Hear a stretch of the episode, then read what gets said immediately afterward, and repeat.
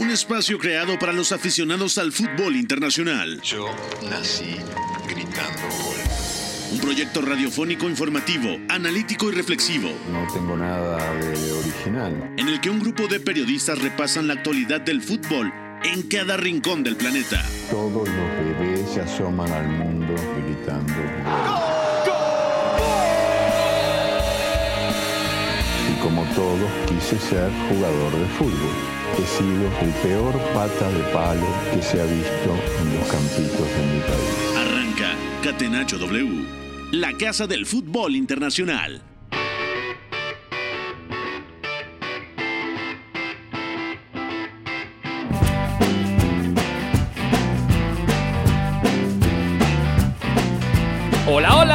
Amigos, bienvenidos. Esto es Catenacho W, la casa del fútbol internacional. Acomódense, disfruten, prepárense porque tenemos una hora cargadita de fútbol internacional. Hoy no hay mucho fútbol realmente, pero hay mucho que platicar. Porque ayer se ha jugado también la segunda parte de la ronda 1 de la Conca Champions. Le fue bien a los equipos mexicanos. Bueno, a Tigres por poco y no le va bien. De hecho, el empate no es positivo, pero eh, Chivas y Toluca han hecho la tarea en Costa Rica y en Canadá, respectivamente. También se ha sorteado la Nations League de la UEFA. Vamos a estar platicando de esto y también hablar de la actualidad de la UEFA misma, porque Alexander Sheffield, el presidente, se va una vez que termine su mandato. También daremos un repaso por las copas. Lo mejor de la Copa Africana, lo mejor de la Copa Asiática, porque este fin de semana es, son las gran finales, por supuesto, pero ya dejaremos la previa para después. Así que hay mucho, mucho que platicar. Con Fue en la producción, con McLovin en los controles, quien les saluda a Beto González, a nombre de Pepe del Bosque. Los voy saludando, chicos. ¿Cómo están? Oscar Mendoza, bienvenido, hermano. Gracias, Beto. Un saludo para ti, los compañeros, la gente que nos escucha. En un día tranquilo, como ya bien lo apuntabas, tuvimos sorteo de la UEFA Nations League, que para mí es lo más destacado, pero también tenemos que hablar de los cambios en los niveles altos de la UEFA y por supuesto de la Conca Champions y hacer el corte de caja de Copa Africana y Copa Asiática. Totalmente de acuerdo. También ya está el ingeniero Jackie María desde Segovia. ¿Cómo le va, ingeniero? Oiga, usted se podría hacer acreedor a una tarjeta azul, ¿eh? Ahorita lo estaba pensando y dije, ¿quién de Catenacho W podría recibir una tarjeta azul? Yo creo que usted, ingeniero. ¿Cómo le va? Bueno, me interpreto que hago muchas faltas tácticas. No sé si eso es bueno o malo. Algo así le gustaría, por lo tanto yo creo que es bueno. Pero bueno, ya sabemos que por aquí también hay algunos que critican un poquito el juego de Bordalás. Ahora lo abordamos. Pero que conste que Beto es un mentiroso, ¿eh? que ha dicho que hoy no hay mucho fútbol. Mucho fútbol hay siempre y entre ellos hay, por ejemplo, un Row en Mónaco en el cual el equipo de ¡Eh! cuarta división francesa, si no recuerdo mal, tercera o cuarta, ahora lo compruebo, se ha cargado al Mónaco en los penaltis, ¿eh? Sí, sí, correcto. Nunca Copa defrauda la Copa de Francia. No, de acuerdo. La Copa de Francia, La los Coupe de octavos France. de. Sí, sí, la... a ver, ¿cómo? ¿Cómo? ¿Perdón? La Coupe de France. Hola, Uy, la. la Coupe de France eh, ha visto al Rouen eliminar al Mónaco en penales, ¿eh? Ojo, ojo, atención a eso. Es un resultadazo, ¿eh? Cosas anómalas totalmente, pero para pronunciar bien el francés, ya nos acompaña también el señor Sebastián Larcón, Ah, aquí mira, en la cabina de más. Catenacho W. Sebas, lo hemos pronunciado bien, eh, lo hemos hecho correctamente, te saludo con mucho gusto. Lo han hecho muy bien, la verdad. Y primero que nada, saludar a todos, saludar a Iñaki, saludar a Beto y saludar a Oscar. Y también con una muy buena noticia, o una noticia interesante, porque Mendilibar se va al Olympiacos. Y esto es para ponerle frente a lo que ha logrado Fatih Terim, el sultán turco, con el Panathinaikos. Y más al AEK Atenas y también al PAOK, que lo está de líder en Grecia. Mira, o sea, Matías Almeida, Fatih Terim, José, José Luis Mendilíbar y ¿quién es el entrenador del PAOK, Sebas? PAOK, en unos momentos te tengo el dato, no te preocupes. Ah, bueno, muy bien. Y han despedido a Diego Martínez, ¿no? Que Diego Martínez, bueno, eh, Sí. no le ha ido del todo bien por allá, así que mira, mira, otro español por allá. Ra- Nada más que es otro español. Radvan Luchescu, el hijo del Ah, mítico Mircea claro. Luchescu, es el que está entrenando al PAOK de Salónica. Correcto, mira nada más, ¿eh? Qué nombres, ¿eh? ¿Qué nombres tiene Grecia? Iñaki, ¿te vas a ir a vivir a Grecia? ¿Qué vas a hacer? Sí, seguramente le pida las llaves del piso a mi tío abuelo José Luis y por allí nos iremos a ver algún partidito. Y no es Mato, es Mendilibar. Ahí está. Muy No, bien, Mato es primo. Ah, Mato es tu primo. Tienes toda, tienes toda la razón, de acuerdo. Bueno, chicos. En el Olympiacos estaba entrenando Carlos Carballal, que ha durado, yo diría que poco más de, de un mes creo que todavía no es oficial la destitución, pero sí, eh, secreto a voces que se marcha el Luso y el principal candidato a sucederle es eh, mi tío abuelo Mendilibar. Para quien nos escuche por primera vez, decirle que no es mi tío abuelo en realidad, pero bueno, eh, ojalá que sí. ojalá lo fuera, dice Iñaki María. Bueno, muy bien, fíjate, entonces sí, es cierto, se fue Diego Martínez, trajeron a Carlos Carballal y mira, ahora parece que llega José Luis Mendilibar. Bueno, vamos a hacer una pregunta, chicos importante y va a saltar el debate, así que vamos allá, vamos a la pregunta del día. La pregunta del día. No poteva farlo venire dagli Stati Uniti senza farlo giocare. Catenaccio W. Esta es la pregunta que nos hemos hecho todo el mes, pero todo el mes. Y es momento de contestarla, chicos. Eh, dejen sus raíces burkinesas, dejen sus filiaciones cataríes, iraníes y contesten lo más objetivamente que se pueda. ¿Qué Copa de Naciones les ha parecido que ha tenido mayor nivel? ¿La africana o la asiática? Oscar Mendoza, empiezo contigo. Es difícil porque para mí ninguna de las dos ha mostrado un nivel especialmente alto, pero me voy a quedar. Cuidado. me voy a quedar con la Copa Asiática sobre todo porque hay selecciones que me parece que no han defraudado como Irán o la propia Qatar, incluso Australia, Corea del Sur. Japón sí se me quedó un poco corta, pero también en los banquillos creo que hemos tenido cosas interesantes con Jürgen Klinsmann y sobre todo con Héctor Cooper, con esa gran historia de Cenicienta de Siria. Por eso mismo me quedo con la Copa Asiática. Uy, bueno, Asia, pero ya rajaste de ambas, ¿eh? O sea, Oscar Mendoza hoy llegó y dijo, vamos a pegar. Vamos a ver, chicos, si ustedes van en la tónica de Oscar. No, es que Oscar ya está, ha pasado a cenar eh, peces empanados, a llevar chanclas con calcetines, los metió en la mala vida, Beto. Eh, la vida inglesa es lo mejor. Saludos a, Pepe y a Leo que, ya están por, por regresar. Pepe conduciendo por la derecha. Sí, correctamente, rebasando por, por, la izquierda, por la derecha es lo, normal. Eh, exactamente, sí, o sea, rebasando por la derecha, mal en Inglaterra, de acuerdo. Sebastián Alarcón, voy contigo. Yo creo, que será, yo creo que será la Copa Africana de Naciones. Y no es porque haya mucho uh. más mucho más nivel, o sea, al colectivo. Yo estoy hablando también de a nivel organización. Realmente la Copa Africana de Naciones ha sido muy bien, ha tenido muy buenas cosas y eh, hablar del arbitraje eh, es la primera vez que veo que un arbitraje no quiere tomar la, el protagonismo a, a, cualquier lugar. La forma en cómo han tomado el VAR, en ese sentido le teníamos mucho que aprender como confederación y también como ligas. Entonces yo creo que en una Copa Africana de Naciones que ya de por sí o el favorito puede caer ante cualquier selección en un mal día, ha probado bastante que África tiene con qué y tiene algo que decir. Mira, bueno, se empata la cuenta. Iñaki María, no sé para qué lado vas a tirar, pero por favor, contesta la pregunta. A ver, yo creo que hay que separar eh, lo técnico-táctico, que hay quizá... No lo sé, mm, hay más eh, igualdad, más competitividad en África. O sea, yo antes de empezar los torneos, eh, creo que hay 7, 8 candidatas en África. En Asia diría que 4 mm, o 5, bueno, esas 4 o 5 no han llegado ninguna a la final, eso también se va un poco al traste, prueba de que hay sorpresas en las dos, pero diría que es más imprevisible, la africana un poco más caótica, aunque es verdad lo que dice Sebas, no hay historias tan raras como las de los brujos en eh, ediciones anteriores. Recordaréis un eh, Mali, no recuerdo exactamente contra quién, eh, que el partido se termina porque el árbitro lleva mal el cronómetro, lo para en el 80 y pico, se tiene que reanudar, se juega una jugada, lo vuelve a parar, se indigna el rival y de repente ya cuando dicen que se va a reanudar y se va a jugar bien, el rival no se presenta. Bueno, este tipo de historias a mí me parecen la bomba y por eso que me engancha un poquito más la Copa Africana, también los bailes entrando, o sea, e, el nivel de diferentes cosas, e, el nivel de que, te puede atrapar de África, yo para mí es superior, pero aún así diría que hay eh, jugadores ahora mismo, en este momento, que en Asia eh, están más preparados para marcar diferencias en la absoluta élite que en África. Bueno, ¿y con cuál te quedas después de todo esto? Pedrada mía, igual empatizo más con la africana, pero bueno, es que lo del nivel, ya digo, atiende a muchos factores. Eh, ¿Pero con cuál te quedas?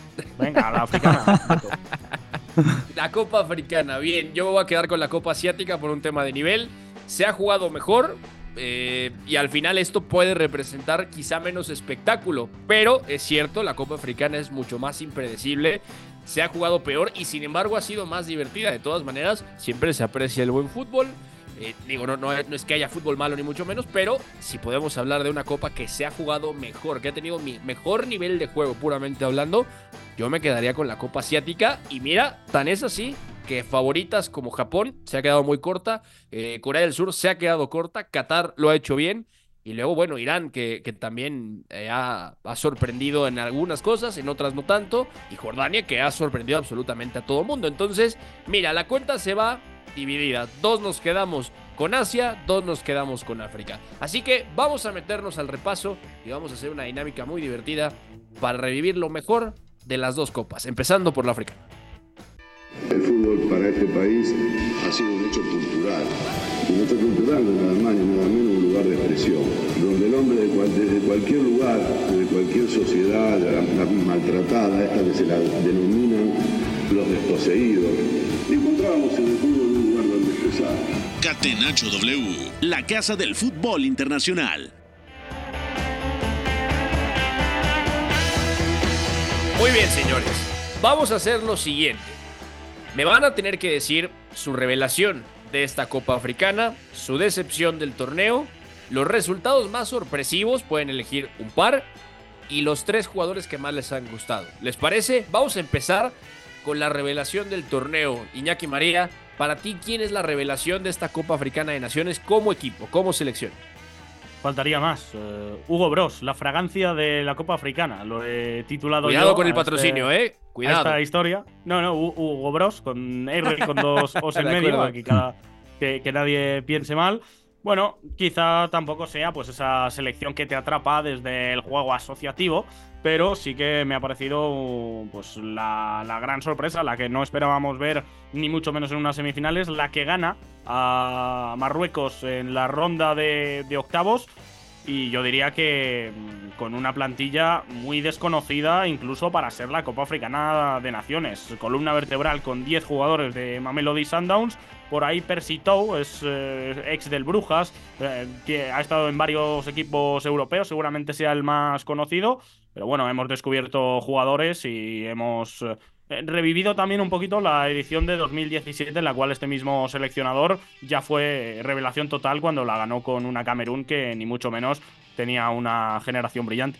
Sí, totalmente de acuerdo. Eh, Sebastián Alarcón, ¿compra Sudáfrica o pones otro nombre sobre la mesa? Yo pondré otra, pero esto sin desmerecer a Sudáfrica, que tuvo una ventaja con respecto a otras selecciones, que es esa sinergia de un mismo equipo o mismo club que juegan todos los todas las semanas. Es el Mamelado de Sundowns. Claro. Y yo creo que pondré a Costa de Marfil. Y más porque cómo, lo, cómo fue sacando la Copa Africana de Naciones poco a poco. Si bien empezó ganando, después se complica, pero ese era un marcador esperado de alguna manera contra Nigeria. Después tienes la debacle con Guinea Ecuatorial. Y a partir de ahí se, se juntan todos los astros. Se corren a Gasset, el ex del Senetien Intenta llamar a este Hervé Renal, que ya había estado con ellos, pero está con Francia Femenil. Se los niega. Entonces entra al quite el, auxiliar que era Ernest Paé. Y de, se entra por carambola. Primero porque gana, se termina damnificado. Luego porque Marruecos les hace el favor. Y mira lo que son las cosas. Se terminan cargando a cuanto equipo se enfrentan. Primero al campeón. Luego a una revelación eterna como Malí. Y después a República Democrática del Congo por fin lo hacen de alguna manera convincente y están a un paso de lograr la épica. Y como lo dije en el, en el noticiero de este Gus Millares, si podemos ver, podemos definir esta final de Nigeria con Costa de Marfil, es como cuando estás en un bachillerato, te vas a, examen extraordinario de recuperación y al año siguiente te metes a, cuadro de honor. Así de, de complicado ha sido poner como un favorito a la Copa Africana de Naciones.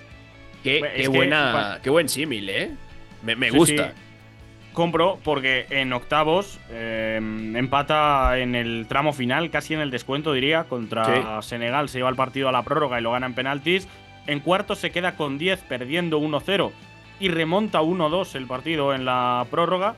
E incluso en semifinales contra República Democrática del Congo, no sé yo si era la favorita, quizá por la localía, a lo mejor un puntito, pero vaya, no, ha tenido un camino fácil y ha tenido muchas situaciones adversas, un poco nadalesca esta Copa Africana de, Costa de Marfil. Fíjate, Costa de Marfil, al margen del uniforme naranja que le encanta a Rafa Nadal, es mucho Rafa Nadal. Sí, sí, de acuerdo, Oscar, compras eh, Sudáfrica, Costa de Marfil, el Congo, por ahí. ¿Cuál te gusta de revelación?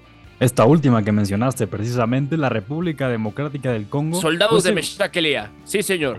Exactamente. Segunda de grupo con tres puntos y además le empató a Marruecos en la jornada 2, que Marruecos partía como una de las grandes favoritas.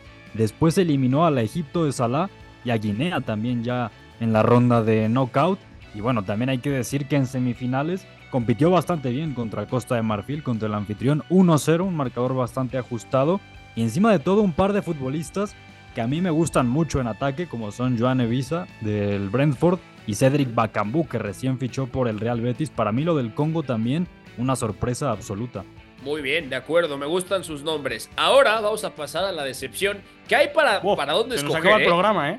No, o sea, nos podemos echar dos programas hablando de decepciones de la Copa Africana.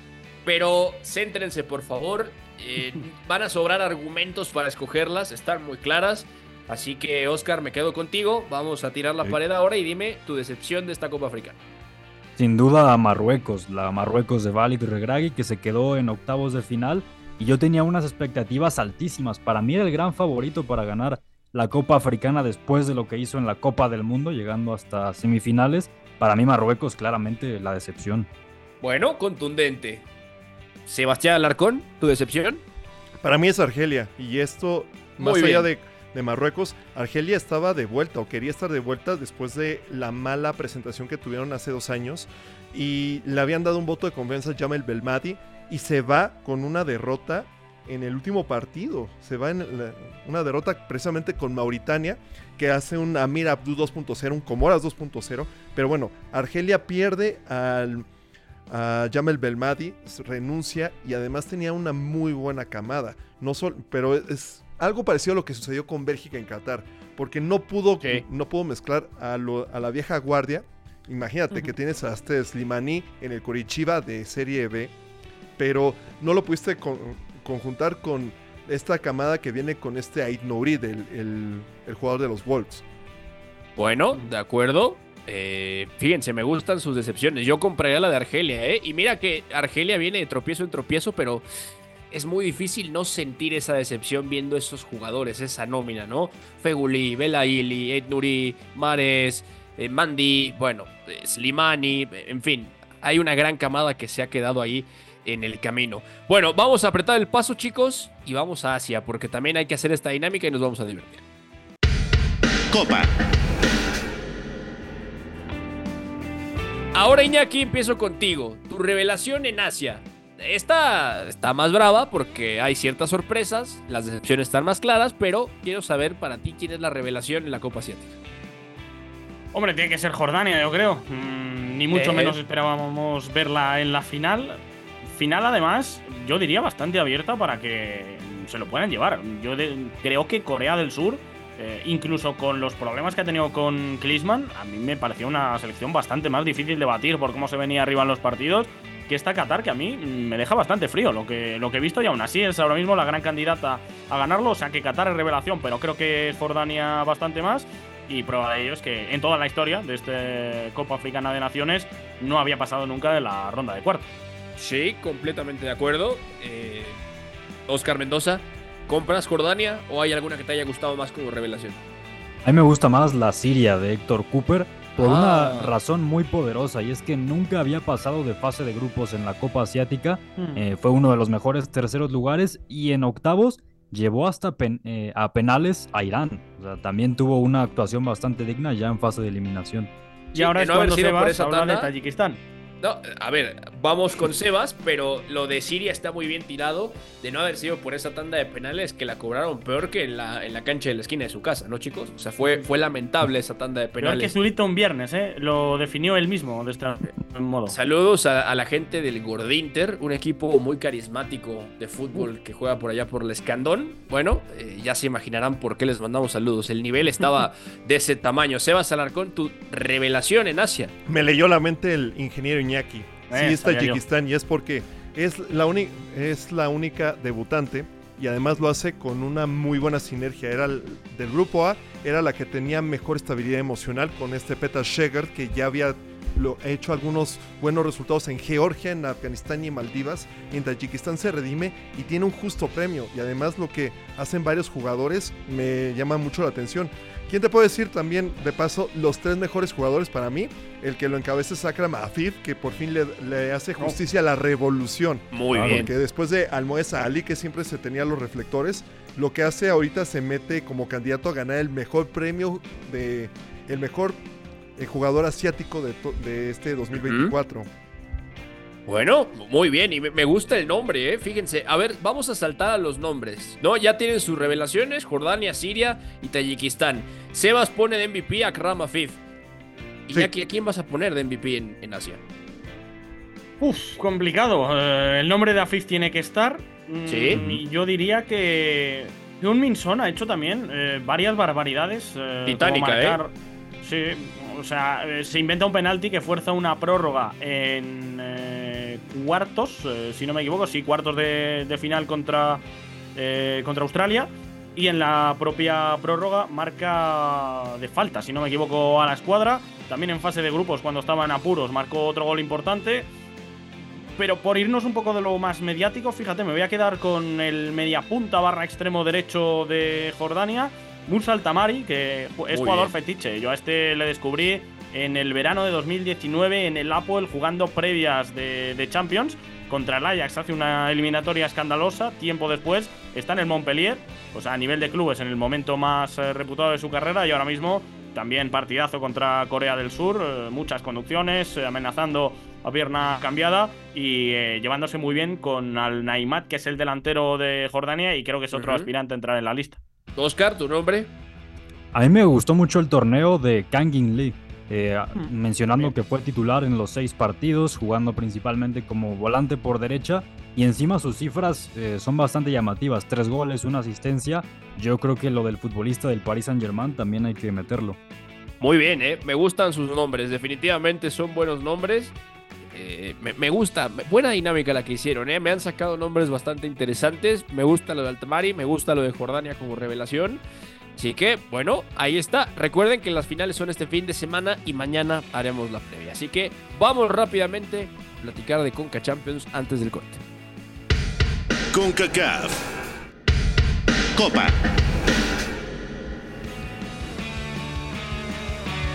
Oscar Mendoza se ha jugado ya, digamos, la última parte de la primera ronda de la Champions Cup de CONCACAF. Y mira lo que son las cosas. El único equipo mexicano que no pudo ganar como visitante fue Tigres. En Vancouver empató a uno y lo empató hasta el 90 André Pierre Gignac, pero ya iba perdiendo el equipo de Tigres desde el minuto 32. Damir Kreilach es el que abre el marcador y le costó trabajo al equipo de Tigres meterse en el partido con un resultado. Eh, además, el Toluca se metió a Costa Rica, casa del Herediano, y ha ganado 1 a 2 y además con rotación porque ha jugado Robert Morales de titular, el, Fideo, Paco Figueroa, eh, Belmonte con Arteaga en el centro del campo, Isaías, Isaías que no es titular, también titular, Juan Escobar que ya tiene minutos con el Toluca, 1 a 2 ha ganado y eh, el Guadalajara, ¿no? Sobre todo que es el resultado quizá más importante del día porque Kate Cowell marca un doblete, gana 1 a 3 en Canadá. No es un partido brillante ni mucho menos, pero es un resultado muy positivo. Sí, lo de Chivas sobre todo es, es bastante destacable porque nuevamente se ven cosas muy positivas en el funcionamiento del equipo de Fernando Gago, que enfrentó un equipo que realmente le disputó mucho el partido. Fue de control bastante dividido, Chivas no se sintió cómodo todo el tiempo, pero aún así yo digo que fue una actuación muy positiva y lo de Kate Cowell, doblete y que sigue jugando mucho, eh, en punta, que eso también eh, llama bastante la atención. Lo de Tigres contra Vancouver, bueno, también muy negativo porque se enfrentó a un equipo que a nivel doméstico realmente no le está yendo bien, está en último lugar y encima fue con un 11 prácticamente estelar, el de Robert Dante Siboldi, jugó André Pierre Gignac, que regresó a la titularidad, eso sí, con un golazo, por cierto, con Sebastián Córdoba, con Carioca, con Bigón, con Quiñones, con Ociel Herrera. Realmente Tigres se atascó y era para que sacara los tres puntos. Desde mi punto de vista, eso sí es un fracaso. Pero bueno, lo del Toluca contra el Herediano también. Yo sé que Sebas querrá profundizar en ello, pero a mí este Toluca de Renato Paiva me sigue dejando un muy buen sabor. Sebas, tu apunte. Sí, la verdad es que eh, Paiva le da una continuidad a lo que ha hecho Nachito Ambriz. Eso sí, anda implementando una línea de 5 que está despertando ciertas dudas con los aficionados. Pero lo que hace el partido, claro que le ayuda la expulsión temprana de parte del cuadro del Team Florense. Pero eso no desmerece, incluso el Toluca sin los dos goles, pues, se puede haber ido tranquilamente un 4-0. En una desatención se eh, casca en el gol, pero lo que está haciendo y me está gustando mucho, me está dejando buen sabor de boca Alexis Vega y se ha transformado en la parábola del hijo pródigo. Eh, va a recuperar muy buenas sensaciones y se apunta como un candidato desde ya para llegar lejos a la Conca Champions. Va a competir, ¿eh? porque tiene ahí en el lugar a Jan Meneses, Alexis entrará en esa rotación en la izquierda. Y en la derecha, bueno, está obviamente eh, Juanito Domínguez, está Figueroa, Vega podría jugar en la derecha en algún caso de emergencia, ya también contra León tiró Paiva al Gacelo López en banda, pero viene de muy buenos minutos ante León el Toluca en casa y habrá prolongado esto en la victoria 1 a 2 en Costa Rica. Bueno, vamos a la pausa rápidamente. Regresando nos metemos a hablar de la Nations League, el sorteo, qué está pasando en la UEFA, noticias del FA Cup y vamos a explicarles qué hay con la tarjeta azul. No se despeguen, estamos en Catenacho W. Volvemos.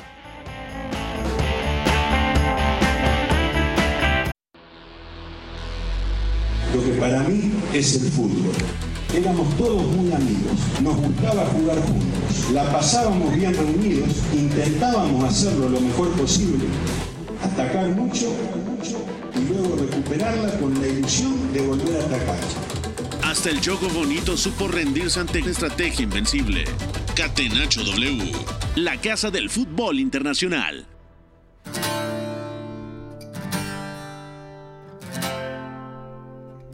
Regresamos a Catenacho W, son 4.31 de la tarde. Sebastián Alarcón, Iñaki María, Oscar Mendoza y quien les habla, Beto González con ustedes. Seguimos, seguimos platicando de todo lo que hay hoy en el fútbol internacional. Vamos a aprovechar que es un día tranquilo, chicos. Les voy a pedir, por favor, que le digan a la gente dónde los puede seguir en redes sociales. Empezando por el señor Geobalón Sebastián Alarcón. Sí, me pueden seguir en X como arroba alarcebas y en TikTok que me pueden seguir en Geobalón, donde estoy hablando de fútbol con geopolítica, sociedad, cultura e historia. ¿Cuántos seguidores tiene ya Geobalón? Pues ya estoy por llegar a los 18 mil, ¿qué? 18 mil 800. Uf, me encanta con la naturalidad eh, con la que lo expresa el, el, señor Sebastián Alarcón. Vayan a ver Geobalón, es una absoluta joya. Vayan para allá, sigan al señor Sebastián Alarcón. Ingeniero, ¿dónde lo sigue la gente? en arroba María Vial, con dos as en medio y con la V, que son dos palitos, eh, que allí le llamáis B y aquí es V, Beto. PSV, le dicen al PSV Eindhoven. ¿Cómo va a ser eso la B, hombre? La B es la O. PSV. V. Bueno. PSV. PSV. Está muy bien. PSV. P mira, ahí PSV, está. bueno, PSV si, si metemos ya la tercera variante. No. PSV Los del. Philips Stadion. Los de Eindhoven. ¿Cómo, Sebas? Otra vez, por favor. PSV Eindhoven. Ahí está. Clases gratuitas de neerlandés para pronunciar correctamente PSV Eindhoven. Ahí está. Oscar Mendoza, tus redes sociales. A mí me encuentran en X como arroba Oscar Mendoza 02. Ya saben que hay nada más para hablar de fútbol. Si quieren que seamos amigos y más, en Instagram arroba Oscar AMD02. Amigos, amigos y más. Amigos y más. eh, colegas, por ejemplo. Ah, bueno. Ah, bueno. ¿ves? Qué diferencia. Ya me había Bueno, espantado. no, Oscar, Oscar cada vez tiene una, una venta diferente de redes sociales. Eh, Es impresionante. Qué talento, qué pitch tiene el señor Oscar Mendoza. Arroba Beto González M-bajo en todas las redes. Ahí nos estamos leyendo. Y ahora vamos, vamos a hablar de la Nations League de la UEFA porque se han sorteado los grupos y ya tenemos el mapa de la competencia. Nations League. La levanta marcado, la tira para Arangui.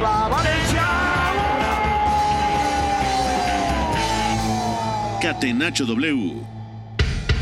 UEFA. Bueno chicos, se ha sorteado el camino de las selecciones que estarán en la Nations League 2024-2025. Recuerden que es un sistema de ligas con grupos, así que eh, tenemos de la liga A, B, C y D.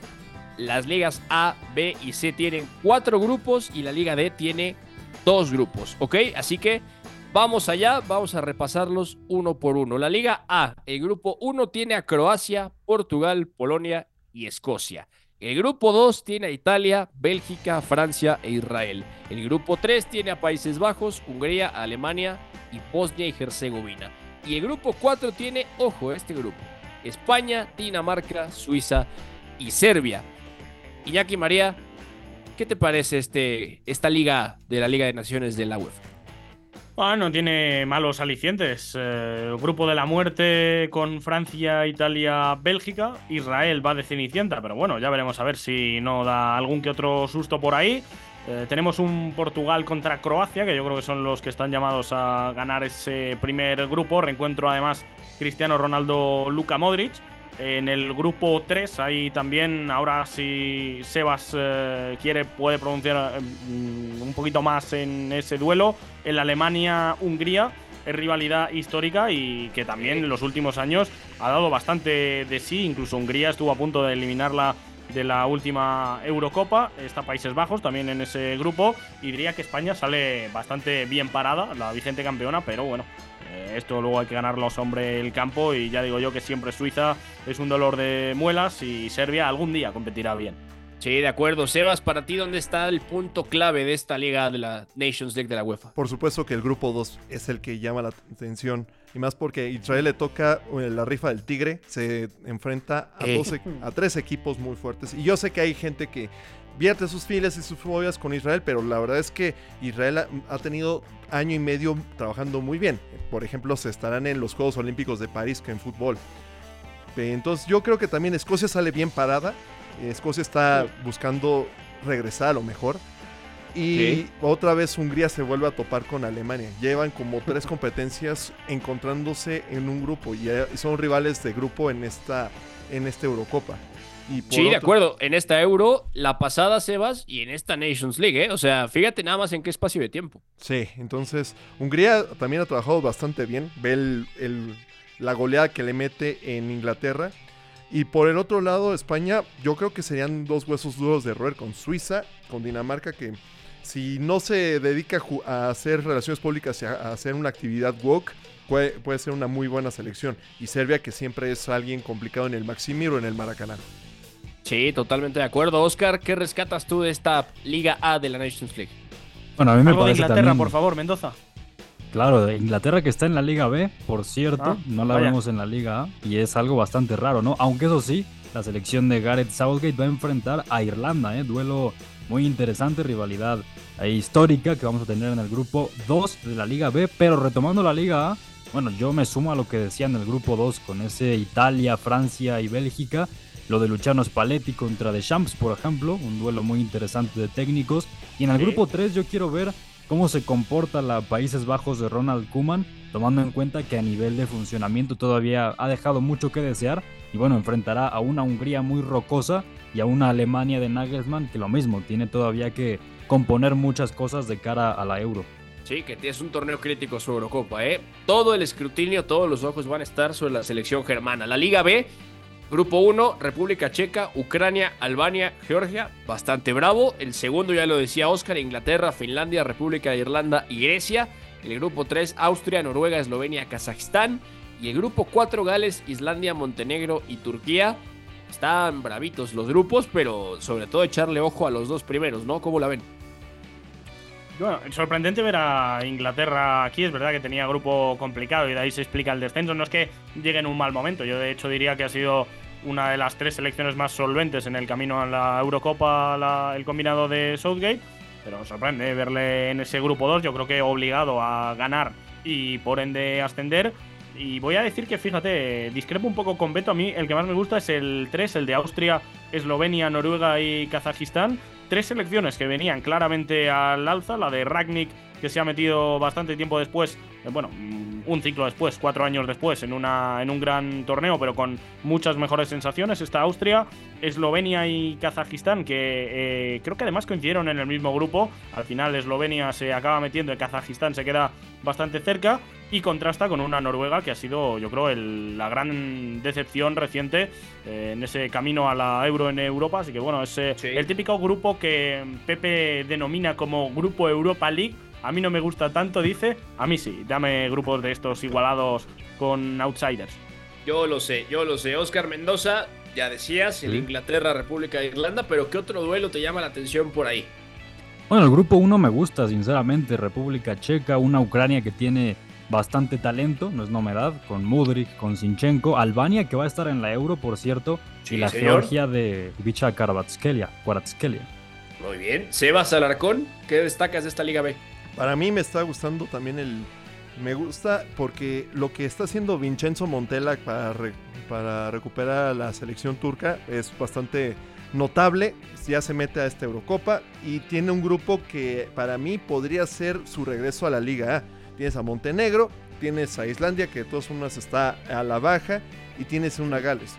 Ahora la diferencia eh, con otras ediciones es que tienes unos playoffs. Entonces, si quedas en segundo lugar, todavía tienes una posibilidad de meterte a la división A. Pero pues ¿Sí? lo dejamos aquí para pasar a la liga, sé que también es bastante interesante. De acuerdo, está muy divertida. El grupo 1 en la Liga C, Suecia, Azerbaiyán, Eslovaquia y Estonia. El grupo 2, Rumania, Kosovo, Chipre y falta también definir entre Lituania y Gibraltar. También Luxemburgo, Bulgaria, Irlanda del Norte y Bielorrusia, grupo 3. Y en el grupo 4, Armenia, Islas Feroe, Macedonia y Letonia. Este está, bueno, está todavía más bravo, Iñaki. Si había grupo Europa Liga arriba, este grupo Conference iba a ser buenísimo, ¿no? Sobre todo lo que puede ser Irlanda del Norte, eh, lo que puede ser Bulgaria, Suecia que ha caído también y tiene un grupo bravo por ahí también. Hay varios puntos ahí críticos en la Liga C. Sí, sí, eh, conference total, eh, equipos bastante del este, equipos eh, que no tienen jugadores tan mediáticos, aunque a mí Suecia me parece que al igual que en la Liga B con Inglaterra, mm, al menos por nombres, debería ser, me parece que está un escalón por encima de, de, las demás. Luego hay que demostrarlo sobre el campo con el funcionamiento colectivo. Y bueno, por ahí está Rumanía también, que en ese grupo que de momento solo conocemos dos rivales, Creo que también es otra candidata a subir a la segunda división. Equipo que veremos en la Eurocopa y que con una gran generación impulsada con Jika otro día lo hablamos con calma. Creo que es otra de las selecciones a seguir, o la misma Macedonia del Norte, que de un tiempo a esta parte tampoco regala nada. Viene compitiendo a la baja, pero viene compitiendo siempre y diría que es otra gran candidata a ascender. Sí, sí, sí, completamente de acuerdo. Eh, Sebas, también hay un duelo bravo que me, gustaría rescatar.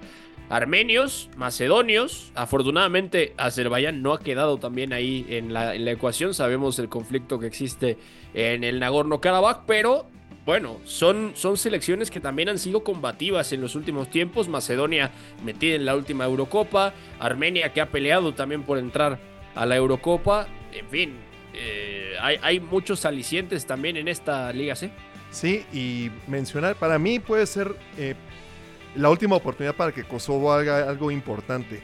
Recordar que esta eh, edición de la Nations League es una especie de pistoletazo salida para 2026, porque dependiendo cómo hayas quedado en tus, en tus eliminatorias, podrás acceder al repechaje. Entonces podrá ser mucho también cómo puedas obtener un, un grupo de 5, un grupo de 4. Entonces, Kosovo puede ser la oportunidad para que por fin des de pecho, porque tienes una muy buena selección. Por ejemplo, Vedat Murici, el, pirata que está en, en.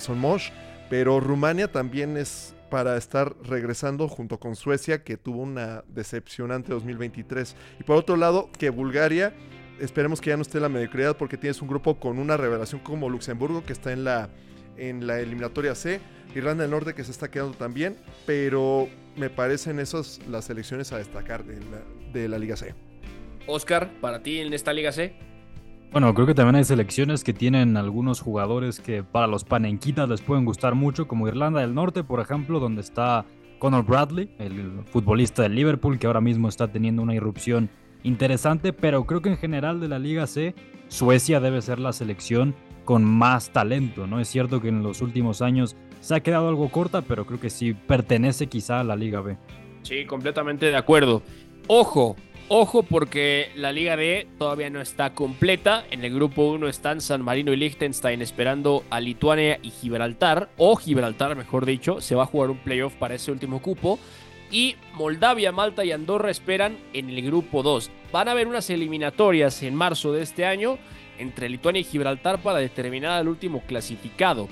¿Qué quiere decir esto? Todavía tenemos eh, básicamente un lugar que está ahí al aire y están los otros 53 eh, lugares definidos para esta, eh, Nations, para esta Nations League. Ojo, porque también hay, hay un cambio interesante, Iñaki, en el formato. Ya no vamos directo al Final Four como se estaba haciendo en las anteriores Nations League, sino que ahora primeros y segundos de la, de la Liga A van a participar en unos cuartos de final ida y vuelta y entonces quienes ganen van a ir al Final Four. Entonces, ojo con esto porque esto significa solo una cosa. Van a haber más partidos de Nations League. Hmm, no se podía saber, ¿eh? La solución del fútbol pasa en todas las competiciones por incrementar partidos. A mí la verdad me parecía el otro formato más atractivo. Mm, se dan incluso situaciones, recuerdo una Nations League, eh, no la última, sino la anterior o incluso la primera, en la cual había un Inglaterra-Croacia última jornada si ganaban los balcánicos se metían, si ganaban los Three Lions también, y si empataban se metía España. O sea, ese nivel de emoción yo creo que lo pierdes en el momento en el cual se meten dos eh, grupos más decididos antes del final, más partidos y quizá menos opciones de sorpresa. Bueno, a mí me parece peor el formato, pero ya sabemos hacia dónde va el fútbol. Claro, porque más partidos, Oscar, no es sinónimo de mejor fútbol. De hecho, cada, cada vez más tenemos eh, más evidencias de lo contrario, ¿no? Más se juega, a veces peor es el nivel, hay más fatiga, más viajes, se pone muy complicado, ¿no? Que de hecho la esencia de la Nations League era precisamente tener una cantidad menor de partidos pero de mayor calidad para dejar de lado los amistosos innecesarios, entre comillas. Esa era la esencia de la Nations League. En cualquier caso, ahora va a haber más partidos y por cierto, la sede, el país sede del Final Four, Todavía no se conoce, ese se va a dar a conocer después, pero se disputará en junio de 2025. Correcto, va a ser uno de los cuatro países que tengan la clasificación asegurada después de los cuartos de final. Y la Nations League este año va a arrancar el 5 de septiembre y se va a jugar 5 al 7 la primera jornada. La sexta jornada va a ser el 17 al 19 de noviembre y la fase final del 4 al 8 de junio del próximo año. Antes de dejar el tema de la UEFA, chicos, notición hoy de última hora, Alexander Cheferin se va en el 2027, que es cuando termina su mandato. Ya habían habido reformas en los estatutos de la UEFA para que pudiera extender el mandato eh, hasta 2031, pero no va a seguir. 2023 arrancó su último periodo, así que el mandatario de la UEFA no va a renovar, dice que está cansado, dice que ha pasado muchísimas cosas, así que, bueno, eh, Alexander Cheferin dejará vacante en tres años más la silla reinante de la UEFA. Bueno, dejamos aquí este repaso por la UEFA y nos metemos a repasar la FA Cup, porque ya tenemos duelos de quinta ronda. Premier League. Young for United. To bundle it over the line. And Manchester United have the lead at Vicarage Road. Catenacho W. FA Cup. Sigue la FA Cup. Obviamente hoy no. Tranquilos todos. Porque viene a finales de mes la quinta ronda de la FA Cup. Es decir, antes ya de los octavos de final. Nos tienen al Coventry y al Maidstone en el primer duelo. Bournemouth-Leicester. Eh, atención, un Bournemouth que enfrentó varios equipos complicados todavía en el camino al ascenso y el Leicester que está hecho un equipazo que ves candidato indiscutible a ganar la Championship y volver a primera división visitarán el sur de Inglaterra. También Blackburn, Newcastle. Fíjense nada más qué duelo carismático ahí. Luego Luton, Manchester City. Partido tranquilamente de mm. Premier. Chelsea Leeds, ¿eh? Este también era un duelo muy atractivo hace unos dos años nada menos, con Thomas Tuchel y Marcelo Bielsa en los banquillos. Nottingham Forest contra Manchester United. Wolves contra Brighton y Liverpool contra Southampton. Oscar Mendoza, ¿Qué partido te llama más la atención de esta quinta ronda que viene, que se juega a finales de mes, del 26 al 28 de febrero? Bueno, mencionar que la FA insiste en llamarle quinta ronda, pero ya son los octavos de final realmente de esta FA Cup. Eh, obviamente ese Luton Town contra Manchester City me encanta porque es un duelo de Premier League, ya lo decías. Y creo que a partido único, ojo con lo que puede hacer el equipo de Rob Edwards contra los de Pep Guardiola. Ya en Premier complicó mucho, de hecho aquel partido lo ganó el City 1 a 2 en Kenilworth Road. Creo que Luton puede complicar bastante. Y ese Chelsea contra Leeds también muy llamativo, ¿eh? porque además el Leeds eh, en Championship está haciéndolo muy bien con Daniel Farr, que es un equipo que por ejemplo tiene a Crescencio Somerville, que es un talento interesantísimo. Para mí ese par de compromisos van a ser muy llamativos. Ok, eh, Sebas Alarcón, ¿qué te gusta de esta quinta ronda del FA Cup? Ese Blackburn Newcastle, mira, es, una, es un grito a los 90, ¿no? O sea, los delanteros que tenían ambos equipos, el Blackburn que saca una Premier a inicios de los 90, el Newcastle con Alan Shearer, con Andy Cole. Bueno, ¿De qué te gusta? ¿Qué te gusta? Yo pongo eso sobre la mesa, pero dime qué te gusta de esta quinta ronda. Yo también me iré, bueno, me iré por la parte que mucha gente quiere saber. El, el cuento de que tiene el Maidstone United, que este es el equipo no, non-league en estar en, en, octavos de final. Y sigue, como dice mi amigo Raúl Fernández, es un duelo de puro ascenso, como dicen. Y la verdad mm. es que una, una de las mejores cuentas que puedes ver de fútbol inglés. Imagínate que el Maidstone United pueda progresar a cuartos de final. Esto, y sobre todo lo que, las primas que tienen los, los equipos cuando ganan, cuando no pertenecen al fútbol profesional, han permitido unos, unos adelantos muy buenos. Entonces, lo que está haciendo el Mason United es para aplaudirse. Sí, de acuerdo, Iñaki, ya, ya te escuché emocionado, ya estás eh, saltando para hablar de este, de este duelo que, bueno, tiene ni más ni menos que este equipo, al Maidstone United, que es de la National League South, que mm. antes se llamaba la Conference South, que es una de las dos segundas divisiones de la Liga Nacional en Inglaterra. O sea, esto es fútbol. Eh, la sexta. básicamente. O sea, esto es sexta división. Esto ya no es fútbol profesional. Las, las cuatro divisiones primarias de Inglaterra son el fútbol profesional. Entonces, es un equipo semiprofesional en octavos de FA Cup. Esto como que nos lleva a recordar cuando el Tottenham se fue a meter al estadio del Marine, ¿no? Que incluso los vecinos estaban ahí asomados en la cancha del equipo. Sí, típicas historias. A mí me recuerda un poco al Mirandés, que había, se hizo muy famoso en la primera gesta del, Mirandés que Pablo Infante, que era la estrella de aquella copa, no podía celebrar mucho las victorias porque se tenía que ir a abrir a las 7 de la mañana del día siguiente el banco en el que trabajaba, ¿no? Bueno, pues este tipo de historias son las que protagoniza el fútbol no profesional y en el caso del Mason además viene de ganar al Ipswich Town que está luchando nada más y nada menos que por ascender a la Premier League. Cuatro ligas de diferencia. Desde los 70 no se metía un equipo mm, de, sexta división en esta ronda, así que para mí es el gran atractivo. Aunque otro que me apetece ver es el Wolverhampton Brighton. ¿Qué vamos a decir del Brighton? Ya sabéis de nuestra devoción por este equipo de, de, de Cherby contra unos Wolves que a la chita callando yo creo que también son una de las grandes revelaciones de, la temporada, eso sí, con un modelo de juego bastante menos vistoso. Claro, y además en esta misma ronda está el Bournemouth que despidió, me parece, ingratamente a un gran entrenador como es Gary O'Neill. Claro, llegó Andoni Iraola, está haciendo un muy buen trabajo, pero quedó la sensación de que a Gary O'Neill lo, lo despreciaron, lo minusvaloraron, lo sacaron y ve el trabajo que está haciendo con un Wolverhampton que tenía problemas económicos, que tenía también ahí el tema de los agentes portugueses de Jorge Méndez. Y ve, están en octavos de final por separado. Gary O'Neill con sus Wolves, el Bournemouth con Andoni Iraola. Muy llamativo también ese duelo con, con el Chelsea y el Leeds, con un Daniel Farke que vuelve a Inglaterra para este año después de haber ascendido y descendido al Norwich City en su día, con Max Adams que curiosamente está en el Bournemouth. Está Enzo Maresca, el ex auxiliar de Guardiola en el City del triplete la temporada pasada en el Leicester. Hay muchas historias, muchas, muchas historias en esta FA Cup, chicos. Que por cierto, y aquí metemos la última noticia del día, fíjense nada más. Qué bien hilado. La FA, ¿eh? la FA, la Football Association, la Federación Inglesa, para entendernos, se ha ofrecido a utilizar la FA Cup como el experimento para utilizar la tarjeta azul. Ustedes se preguntarán. ¿Qué ¿Qué es la tarjeta azul? Bueno, para entrar en una discoteca. Es, tu pase, ¿no? Así es como tu brazalete LOL Inclusive. Así de, no, le dices al cadenero, salgo y entro y te dice, no hay problema. Bueno, eh, la tarjeta azul básicamente es una iniciativa que se ha aprobado en el fútbol formativo en Gales, para que los árbitros, digamos, amonesten con esa tarjeta azul a los futbolistas por reclamar ante decisiones arbitrales. ¿Qué es lo que se está pensando? Que fuera azul para que no se confundiera con la amarilla o con la roja, Iñaki.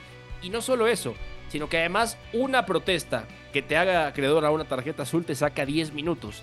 Si te sacan dos azules o una amarilla y un azul que tiene que ver con protestar, te vas expulsado.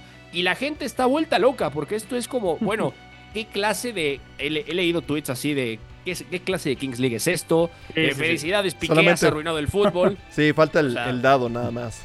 Eh, nada más eso falta, ¿no? Pero... Todos estos tweets en España también, tal cual, eh, se, han, se han estirado al día de hoy.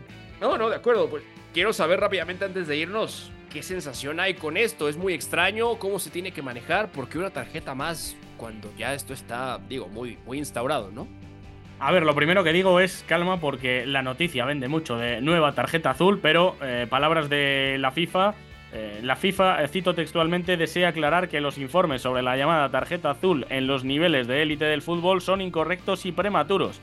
Cualquier prueba de este tipo, si se implementa, debería limitarse a realizar pruebas de manera responsable en niveles inferiores como el de Gales. O sea, Mm, que se está moviendo es evidente. Que esto está a la vuelta de la esquina, ni mucho menos. En todo caso, eh, lo que se sabe por ahora es una filtración del diario Telegraph en el cual dicen que esta tarjeta, bueno, ya lo decía Beto, es como dos amarillas o dos azules, conllevaría expulsión, una y una también, pero la novedad es que te irías 10 minutos expulsado si ves una tarjeta azul por dos motivos, falta táctica en una acción manifiesta de gol o en, una protesta, lo que está estipulado por la IFAB es que solo pueda protestar el capitán y ya sabemos que se estila mucho lo de hacer corrillos y que vayan todos a gritarle al colegiado. Así que bueno, eh, buen punto este, creo que hay que combatirlo, pero eh, personalmente creo que lo de la tarjeta azul eh, es bastante, no sé si antifútbol, pero bueno, a mí me parece muy extraño parece hockey, ¿no? Está bastante curioso. Vamos a darle seguimiento a esta noticia porque sin duda es algo muy interesante y ya se está probando, como decimos, en el fútbol formativo. Chicos, se nos ha acabado el programa, nos hemos pasado un gran, gran rato platicando de todo lo que ha habido hoy en el fútbol internacional. Nos tenemos que despedir con Fue en la producción, con McLovin en los controles, Sebastián Alarcón, Oscar Mendoza desde Segovia, Iñaki María, quien les habla, Beto González a nombre de Pepe del Bosque, en esto que fue Catenacho W. Nos escuchamos mañana con la ruta del fin de semana. Chao. Hay una relación entre la práctica del cuerpo que se expresa en las manos y el cerebro, pero el fútbol ha suprimido esto. De modo que se trata fascinantemente de un ejercicio que nos devuelve en el tiempo a lo que fuimos en el origen, pero también una vez que nos aficionamos a este juego, nos regresa a la infancia, al niño que fuimos. Gracias por sintonizar Catenacho W entonces el fútbol es en ese sentido una maquinaria para regresar en el tiempo en un doble sentido. Por W Deportes, la frecuencia del fútbol internacional.